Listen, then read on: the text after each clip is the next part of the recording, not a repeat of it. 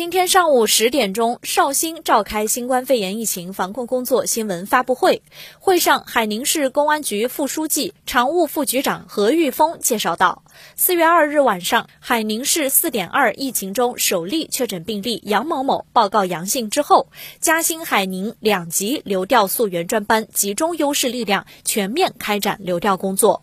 重点对人员聚集的建中裁缝店开展监控视频研判时，研判员发现一名身穿灰白色衣服的男子在该地逗留了较长时间。而后续在对沙四帮、芙蓉直接相关病例开展流调时，发现该男子与陆续感染的阳性病例都存在关联，而且该男子有频繁咳嗽等异常行为。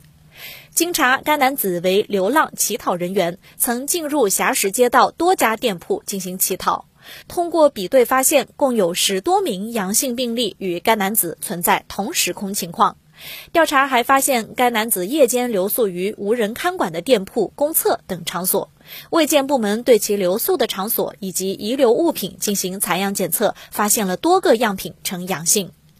该男子为江某某，五十一岁，无业，安徽利辛县人。四月六日凌晨，在海宁、桐乡两地公安机关及当地群众的共同努力下，在桐乡市图店镇找到江某某，连夜将江某某带回海宁隔离，对其进行核酸检测，结果为阳性。